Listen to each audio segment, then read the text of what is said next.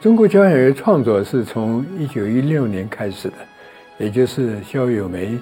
在德国留学的时候，他写了一首哀悼咏，又叫《哀悼进行曲》，是悼念当年先后逝世的民主革命的先烈，就是黄兴和蔡锷。他写了这个作品以后啊，还倡议在德国的华人对两位先人的进行追思。我我感觉这第一部作品呢，就表现了这个中国作曲家在创作的开端的时候啊，对于祖国的民族的命运的哎一种深刻的一种忧患意识，呃，所以它是非常有意义的。电子战老师是新中国第一代的这个老的艺术家，我觉得中国交响乐传承走到今天哈，特别是在国家大剧院成立了以后，呃，中巴在国家大剧院演了很多很多的。会这次这个音乐会呢，我觉得，呃，也是双重意义上的传承。你看指挥，它有一个传承啊。从音乐的角度来说，也是。那么我指挥的是关晓老师的这个作品，那么卞子山老师指挥的是中巴的看家戏《红色娘子军》，我觉得这也是一个传承。从作品也是一个传承啊，作曲家也是传承。乐团来说，啊，原来的中巴，现在的中巴，我觉得这是多方位的吧。那么这种集中体现在这次的交响乐之春。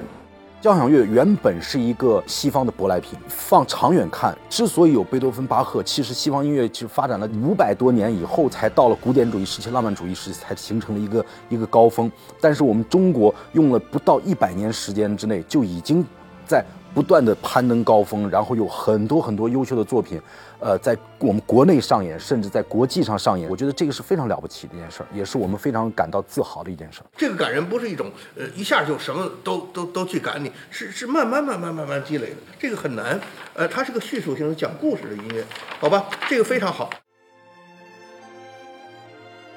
当我们这个接到这个武汉音乐的这个通知啊，说是国家大剧院这个。中国交响乐之春，这个决定就是邀请这支乐团做开幕演出，并且呢日期呢是经过精心设计的，四月八号。我觉得这个事情特别有意义。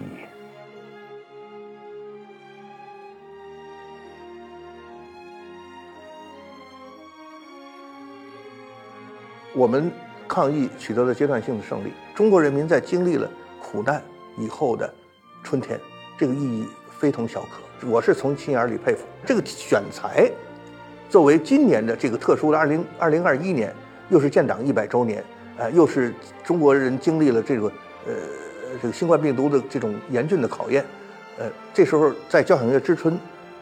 推出这样的一台作品，我觉得真的是一个再合适不过的一件事情。我们也想通过这个音乐会表达我们的感激和感恩之情。